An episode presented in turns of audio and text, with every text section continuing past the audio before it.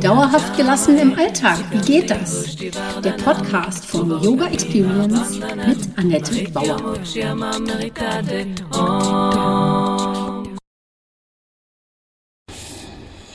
Hallöchen, schön, dass du wieder da bist, hier bei Dauerhaft gelassen und wie man das hinkriegt mit Yoga oder auch der Yoga-Philosophie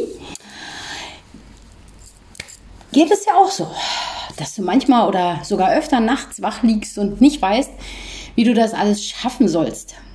Oder du denkst, du bist nicht gut genug, du musst immer noch mehr geben, um es richtig zu machen. Oder vielleicht meinst du, du bist keine gute Mutter, Freundin oder Partnerin, weil du nicht weißt, wie das jetzt alles weitergehen soll.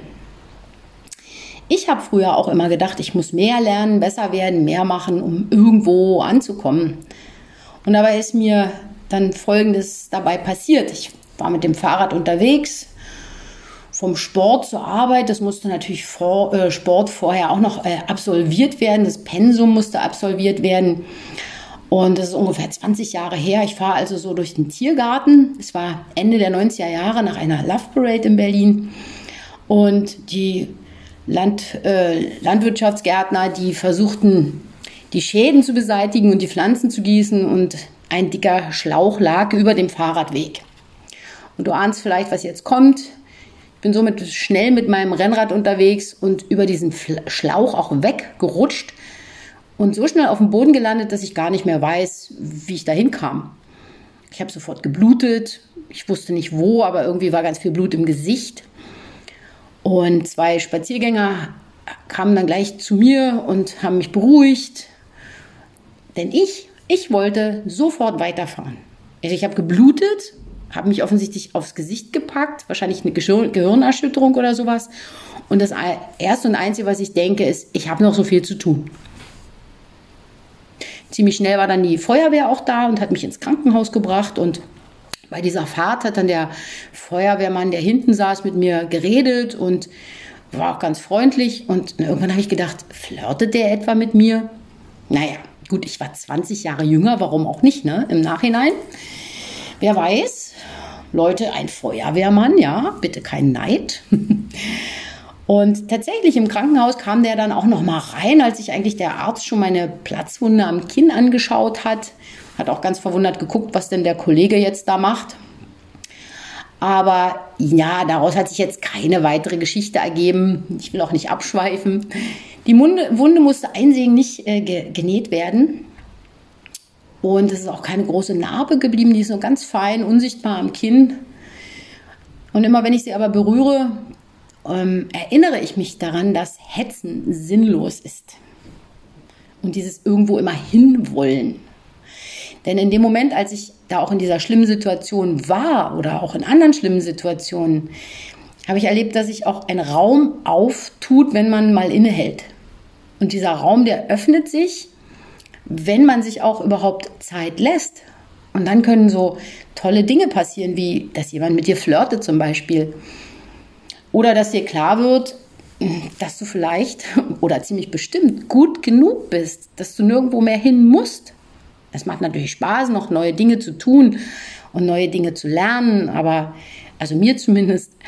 Aber du musst dich nicht irgendwo hin hetzen und besser werden. Du bist gut genug, du bist eine gute Mutter und du bist auch eine tolle Partnerin oder Freundin oder Kollegin. Und dass einem das überhaupt klar werden kann, das funktioniert natürlich nur dann, wenn einen das Umfeld zum Beispiel auch unterstützt. Also wenn du auch gerade jetzt viel um die Ohren hast ja, und du hast ein gutes Umfeld, dann wirst du trotzdem damit klarkommen, eine gewisse Struktur aufrechterhalten oder das ordnen können.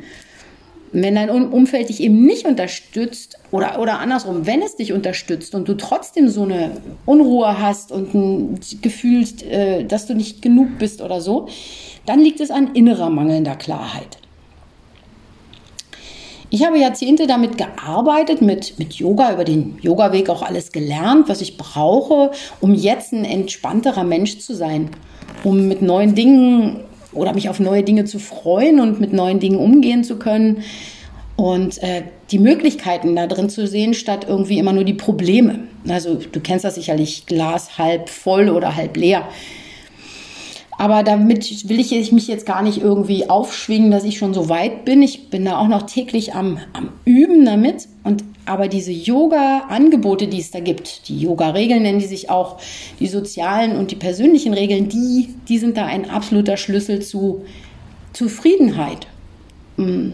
Und dass man einfach das Leben genießen kann.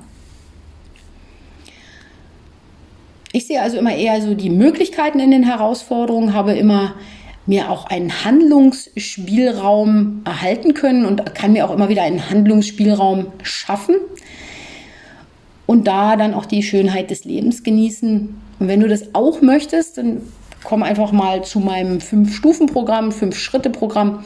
Das ist dieser Online-Kurs zu den persönlichen Regeln des Yoga, den persönlichen Angeboten des Yoga, mit denen man sich beschäftigen sollte. Das sind die Niyamas.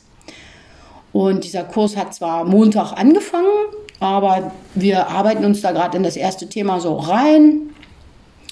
Äh, über fünf Wochen geht das und da geht es um Klarheit und Orientierung und dass du Schritte findest zur Umsetzung deiner Wünsche und Ziele. Wie kann das funktionieren? Und ich weiß es, weil auch die Teilnehmer meiner Kurse, Workshops und Retweets davon berichten, wie sie klar bekommen haben, was als nächstes zu tun ist. Also diese ersten Schritte zu sehen. Eine Teilnehmerin hat erkannt, ähm, bei den sozialen Regeln des Yoga, bei den Yamas, also den äußeren äh, Regeln und wie das Umfeld zu ordnen ist.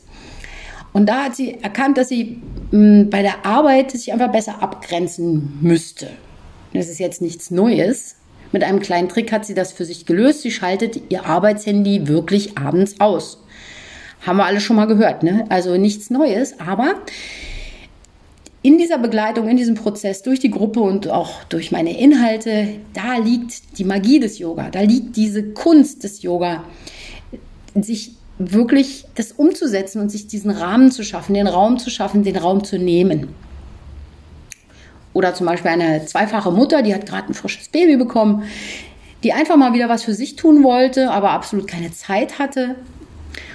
Die hat sich die Zeit genommen oder für sich diesen Raum genommen, überhaupt 30 Minuten pro Tag zu nehmen, um bei uns in der Facebook-Gruppe mitzumachen. Also gar nicht so viel Inhalte, aber allein dieses Mitmachen in der Gruppe, das hat ihr schon ganz viel gegeben. Und für dich oder für mich, das hört sich dann gar nicht genug an, eine halbe Stunde. Das, aber genau das ist die Falle. Und genau die Falle, in die ich mit meiner hektischen Fahrradfahrerei hineingetappt bin. Oder das, was dich wach liegen lässt, weil du nicht weißt, wo du anfangen sollst. Der Anfang ist, ist gemacht und der muss nicht perfekt sein. Du legst aber los und das ist der Punkt. Auch wie bei dieser jungen Mutter, die damit total happy war. Es musste gar nicht mehr sein, sondern einfach dieses Gefühl, mal wieder etwas für sich zu tun. Zu wissen, da sind auch andere, denen geht es genauso oder ganz anders, aber sie sind da. Sie sind da als Gruppe. Und ich habe auch noch ein paar Fragen bekommen zu diesem Niyamas-Kurs, zu diesen persönlichen Regeln des Yoga, zu diesem Online-Fünf-Wochen-Kurs die Frage eben, wie viel Zeit braucht man pro Woche? Gut, sagen wir mal, wir haben vielleicht eine Stunde Zeit oder anderthalb, das wäre schon schön. Wir brauchen äh, für Facebook-Gruppe und für das PDF, was ich euch bereitstelle und um euch die Präsentation anzugucken, da braucht ihr eine Stunde ungefähr zu. Und ähm, auf Zoom treffen wir uns einmal die Woche. Wenn du dabei bist, wäre schön. Das ist auch dann nochmal so, vielleicht eine Dreiviertelstunde oder Stunde. Da beantworten wir Fragen oder tauschen uns aus, was jetzt gerade zu dem Thema passt und was den Leuten aufgefallen ist, wo sie sich auch weiterentwickelt haben. Und wenn du natürlich mehr Zeit entwickeln möchtest, ähm, äh, investieren möchtest, dann kannst du wöchentlich ähm, bei einem Yoga-Video mitmachen. Das steht dir die ganze Zeit zur Verfügung. Jederzeit kannst du das üben, so viel du magst. Musst du aber alles nicht. Ne? Immer so viel, wie man mag und kann. Man wird auf alle Fälle was mitnehmen. Du nimmst auf alle Fälle was mit. Und wie läuft das jetzt in der Facebook-Gruppe ab, war noch eine andere Frage. Die Facebook-Gruppe ist privat, kann also nur von den Gruppenmitgliedern betreten werden. Wir pflegen hier einen freundlichen, wertschätzenden Austausch miteinander unterstützen uns gegenseitig auf unserem Weg und deshalb stell dich bitte gleich zu äh, Beginn dann vor, wer bist du, woher kommst du, was treibt dich im Leben so an, wofür brennst du? Und da ist der Austausch eben besonders wertvoll, wenn du auch die äh, Posts der anderen Teilnehmenden regelmäßig kommentierst. So kann dann eine tolle Verbindung entstehen, die schon auch bei mir in anderen Kursen zu wirklichen Freundschaften geführt hat, also Lebensfreundschaften, besten Freundinnen. Das ist sehr interessant. Wir unterstützen uns halt da gegenseitig bei der Entwicklung hin zu unseren Wünschen und Träumen. Und da ist diese Gruppe ganz wertvoll, ganz wichtig.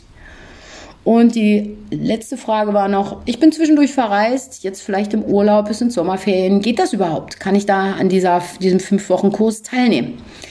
Klar kannst du teilnehmen, die Inhalte kannst du jederzeit bearbeiten. Du brauchst einen Laptop, ein Tablet oder ein Handy und müsstest irgendwie online gehen und wenn du dann aber mal eine Woche nicht da bist, ist auch nicht schlimm, weil die Inhalte sind jetzt nicht so umfangreich, dass du sie nicht auch nacharbeiten kannst. Du hast also länger Zeit als diese fünf Wochen, um diese Inhalte zu bearbeiten. Also du kannst das in deinem eigenen Zeitgefühl auch tun. Es ist also genügend Zeit dafür vorgesehen, kleine Aufgaben, die gut in den Alltag zu integrieren sind. Dann natürlich, was sind die fünf Schritte? Das nochmal vielleicht, falls du dich für den Kurs interessierst oder falls du dich für die Niyamas interessierst und die mal nachlesen möchtest. Die sind also die Grundlage für Selbsttransformation und auch dienen der Verfeinerung dieser äußeren Yamas, der sozialen Regeln. Diese die sozialen Regeln, die äußeren Regeln, die regeln das Umfeld, deinen Raum um dich herum, deine Beziehungen. Und bei den Niyamas geht es eben vor allen Dingen darum, dass du eine innere Haltung aufbaust. Der Oberbegriff über alle Niyamas ist auch das erste Niyama, das ist dann die Reinheit.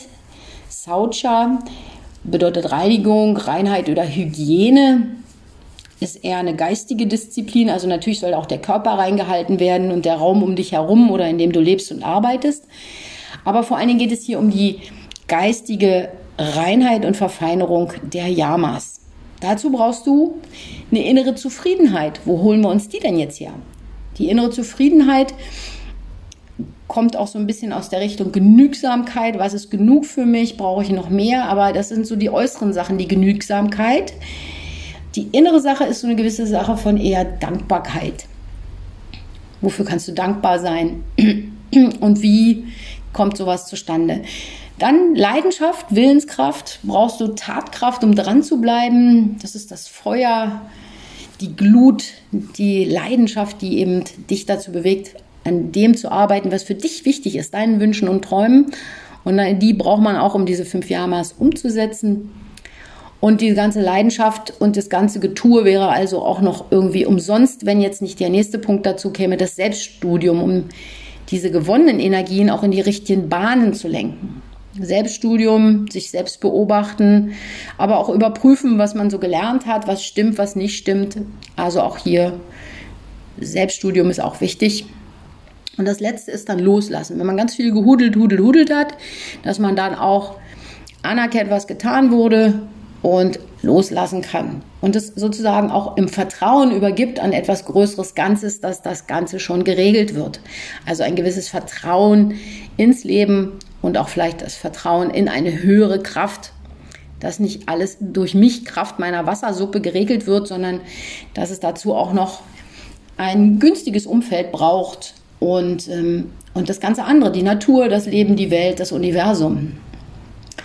Ja, das führt also sehr weit, kann sehr weit führen. Es kann aber auch einfach damit zu tun haben, was kannst du heute loslassen. Wir spinnen das Ganze von kleinen Schritten, die du täglich tun kannst oder eine Frage, die du eine Woche lang anschauen kannst, immer wieder, bis hin zu philosophischen Themen, wenn du da tiefer einsteigen möchtest. Wenn du jetzt noch Fragen dazu hast, äh, bis heute Abend ist, ähm, sind die Tore noch geöffnet. Du kannst dich bis heute Abend 20 Uhr anmelden. Danach schließen wir die oder bis 22 Uhr und dann habe ich Zeit, dann schließe ich diesen Kurs für Neuzugänge und du kannst noch einsteigen. Und wenn dir jetzt auch klar geworden ist, dass du dir Zeit nehmen kannst, um mehr Zeit am Ende zu haben, um klarer zu sein, dann melde dich an Und ich freue mich, wenn du dabei bist. Ansonsten hören wir uns nächste Woche mit einem anderen spannenden Thema hier wieder auf diesem Podcast. Hab einen schönen Tag. Das war Dauerhaft gelassen. Wie geht das? Der Yoga Experience Podcast mit Annette Bauer. Wenn du mehr davon in deinem Alltag einbauen möchtest, abonniere gerne meinen Podcast.